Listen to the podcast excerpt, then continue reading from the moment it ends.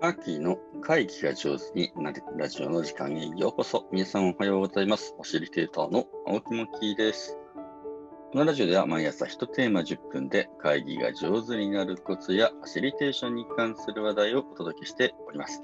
8月29日日曜日、8月最後の日曜日ですね。の朝です、えー、皆さんいかがお過ごしでしょうか？日曜日はですね、この1週間にいただいたコメントを読ませていただくコメント返しスペシャルというのをやっております。皆さん、えー、このラジオにですね、コメントを返してくださったえありがとうございます。あのヒマラヤというアプリで聞いてる方はですね、コメント欄っていうのがそこに書けますね。ねそれそれで聞いてない方も結構多くてですね、Spotify とか、あの、Apple のポッドキャストとかね、こういうの聞いてる方は、あ僕宛てにメッセージや Twitter や Facebook など SS SNS ですね、青木巻を、まあ、タグ付けして、もしよかったらね、この回聞いてこんな感想だったよってですね、流してくださると大変嬉しい限りです。えー、昔僕がね、ボランティアしてた団体の仲間こんな風にしてメッセージをしてくれています。えー、ジムで、えー、漕いだり走ったりするときにまとめてラジオを聞いてます。継続実践尊敬します。というふうにですね、えー、コメントいただいてます。お懐かしいね、王さん。ありがとうございます。えー、こうやってね、親しい、あの、昔の仲間とかがね、実は声聞きたくてたまに聞いてるよみたいな感じでね、えー、こうやって時々メッセージくれたりすることもあります。ありがとうございます。えー、1週間の放送を振り返りながらですね、えー、ざっとコメントを確認していこうと思います。えー、月曜日はですね、月曜日ですね、仕事の進捗状況についてみたいな、あこんな仕事最近やってますよみたいなご紹介だったかと思います。えー、っと、これはですね、えー、ようこさん、いつもコメントありがとうございます。働く人のことを考えて、マーキーさんのファシリテーターで交流会ができる会社って素敵ですね。本当やね。その会社はね、僕のことはあのむっちゃ使ってくれてるので、あのー、ていうかね、結構ね、あのー、なんちゅうの、あの、内気な社員の方が多かったり、シャイな方が多くてね、オンラインでもあんまり喋らない、えー、のを分かってるので、あの、喋ら、喋、喋り合うためにもですね、えー、ファシリテーター使おうというふうな感じでお使いいただいております。ヨコピ、コメントありがとう。えー、家のリモートワーク全体像が見えたい、会社の様子がわからないままで仕事をする孤独感ってあるのでしょうね。うん、本当そうだね。その方たちの関係性を作るファシリテーションやりがいありますね。個人にも集団にも有効なファシリテーション、自由自在に使いこなせる人がたくさんいたら楽しい世の中になるだろうなと思いました。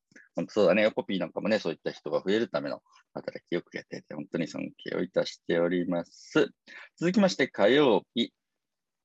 お客様のことどう読んでますかっていうね、えー、話にはこんなコメントいただいております。焼きトマトさんから。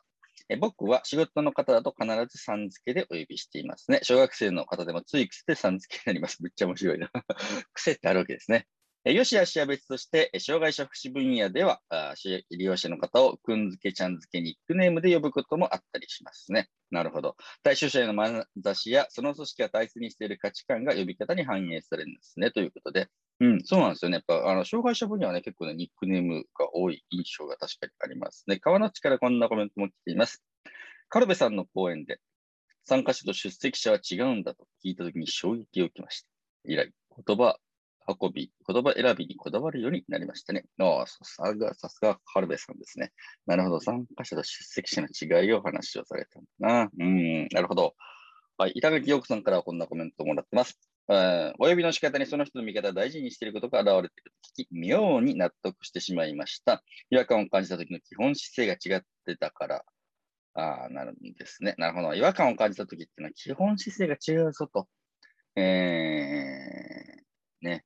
例えば部下のことをおいとかって呼んだりする。いや、おいはないだろうみたいな思ったりするわけでね。うん、なるほどね。はい。ノブさんからこんなコメントです。おはようございます。僕は職員室では子供たちとかあの子たちと呼んでることが多いです。公の場では児童と呼ぶ雰囲気がありますが、なんか機械的で冷たい感じがするのであまり使っていませんと。できるだけ対等な関係であろうとしてるんだなと改めて思いました。うん、ノブさんのご自身のね、えー、姿勢を、うん、どんな関係性を作りたいかにこう、ね、着目されたコメントありがとうございます。その通りだと思いますよ。ヨコピー。キスな、いいな。なんか愛がある感じ。そうなんだよ。キス FM っていうね、あの、神戸の FM のリスナーのところね、リスナーと呼ばずにキスナーと呼ぶんだぜって話をしましたね。どう呼ぶかで、うん、人の見方が出てしまうのはわかる気がします。ワークショップではご参加の皆さんとかかな。人をリスペクトする心、ここに来ない人のことも大事にする。マーキーが前から言ってること、私も心していきます。ありがとうございます。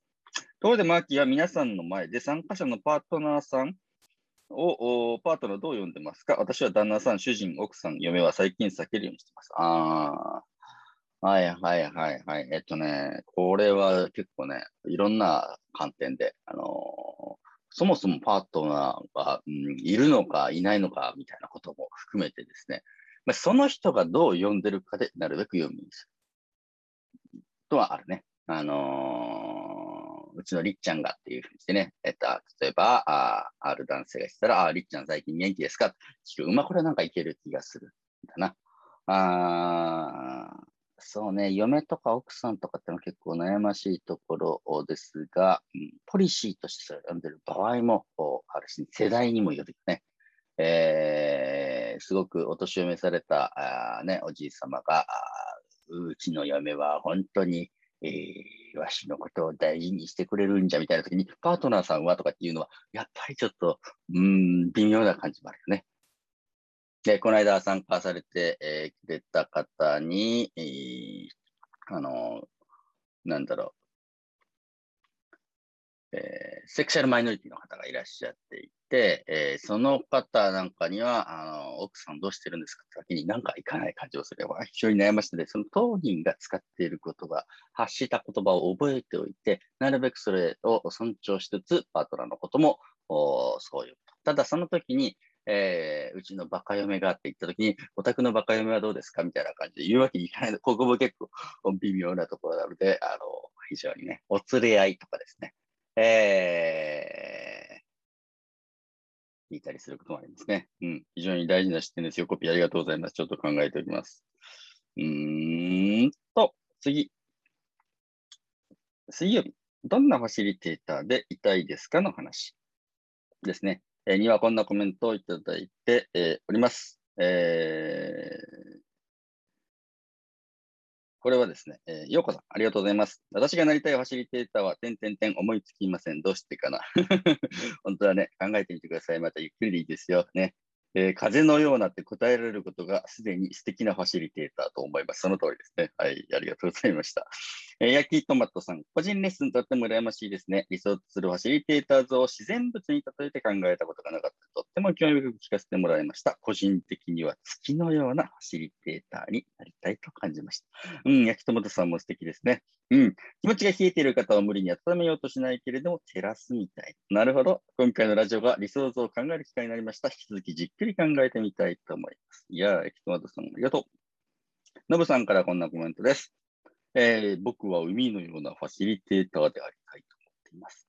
場の状態に合わせて泣いたり、涙出したりして、いろんな考え方を持った人が共存できるようになれたらいいなと思います。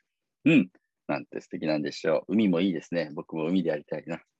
ヨコピーからは、私は太陽のようなファシリテーターがいいかな。北風と太陽に出てくる太陽とか、真夏の太陽は暑すぎるけど、その存在は忘れてるけど、役に立っている空気のような役割って感じです。というふうなコメントです。面白いですね。このなんか、な自分は、ね、自然物に例えると何でありたいか結構ね、えー、ちょっといい切り口かもななんて感じておりました。ありがとうございます。このネタでまたちょっと、ね、やってみようかなと、うん、思います。続いて、木曜日。えー、疲れてる参加者がいるとき、どうファシリテーションするといいかというところでは、 something fresh っていうね、話をご紹介させていただきました。あこれにはヨコさんからも、 something fresh って言うんですね。会議のファシリテーションは自信ないけど、ちょっとしたことを考えてしつらえることは結構楽しんで積極的にやってました。でも香りとおしぼりは思いつきませんでした。いつか扱ってみたいです。ぜひぜひ。あ、オンラインの場面での something fresh も想像しています。素晴らしいですね、ヨコさん。これ大事ですね。ありがとうございます。僕も考えておきます。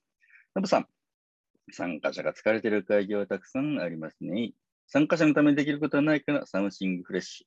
考えておくといいんですね。2学期は子供たちや同僚を環境で元気づけたり、いたわったりすることを意識していくと思います。ぜひやってみてくださいね。9月の頭。うん、みんなそれぞれの思いで、ね、学校来てるからね。ヨコピーから Something Fresh。空気を元気にする何か。これは素敵。参加者の状態をアセスメントをしてするちょっとした心遣いいいですね。なんかほっとしますねというと、えー、いただいております。もうね、横 P たちがやってる Something Fresh も非常に興味ありますよ。はいはい。続いて金曜日、オンライン会議での守秘義務の守り方ということでね、えー、この時は DV の被害者支援のうん会議だったかな。はい。えー、ノブさんから、確かにオンライン会議の方が情報を守るための管理が難しいですね、というところでね、えー、Zoom の最新バージョンにするいい空間を作るオンラインボックスなんて言ってるんですね。オンライン用のデバイス。えー、守秘義務契約書、参加者一人一人の守秘義務意識やスキルを高める必要がありますね、ということで、今日もありがとうございますと書いてくれてます。のぶさん、今日もね、今回も聞いてくださってありがとうございます。ヨコピーからは DV 被害者支援大切なお仕事ですね。というコメントをいただいております。主義義務のノウハウすごく役に立ちました。ありがとう。というふうにですね、返してくれます。いや、こうやってね、みんながありがとうって言ってくれるのありがたいですね。そして最後、土曜日、えー、私のお宝自己紹介っていう、えー、まあ、オンラインね、えー、えー、鉄板の、うん、自己紹介だよって話をしました。私のお宝自己紹介いいですね。ね、高木さんからコメントくれてます。長く一緒にお仕事をしていても聞いたことない、ね、お話が来て、その後の関係も良くなりますしね、ホラガイの音も素敵でした。すみません、なんかね、音切れしてて、ホラガイが大きくすぎて失礼いたしました。ありがとうございました。ヨコピーから、うん、お宝に人を連れてくるで笑いました。ありがとう。ペットもいいですね。なかなか家でしか見せられないものもあるから、その人に親しみが湧きます。いよいよ学校も感染拡大で地域によってオンライン授業がいろんな形でスタートします。その時にこのアイスブレイクできるといいなと思います。そうだね。いくつかの学校でもオンラインでね、えー、やってるみたいですね。うん。ぜひオンラインでもアイスブレイク、いろいろ工夫していただければと思います。というわけで1週間、えー、こんなにたくさんコメントいただいて本当にありがとうございました。えー、この放送ですね、あの時々聞いてるよという方とか、まとめてね、うん、ちょっと時間ができるように聞いてるよという方もいらっしゃると思います。あの、思い出したようにですね、え僕にメッセージとか、Twitter や Facebook とかで、えコメントくださっても大変嬉しいので、えー、もしくはね、うん、まあ別にコメントなんか書かないよっていうのも全然ありですよ。でもちょっと会った時あ、実は聞いてますよっていうの、まあ結構嬉しかったりもするので、はい、皆さん、えー、もしよかったら、マーキーの会議が上手になるラジオ、これからもどうぞよろしくお願いいたします。それでは皆様、良い1週間をお過ごしください。29日日曜日、最後の週末ですね。8月最後の週末、良い一日でありますように、ファシリテーターのマキでした。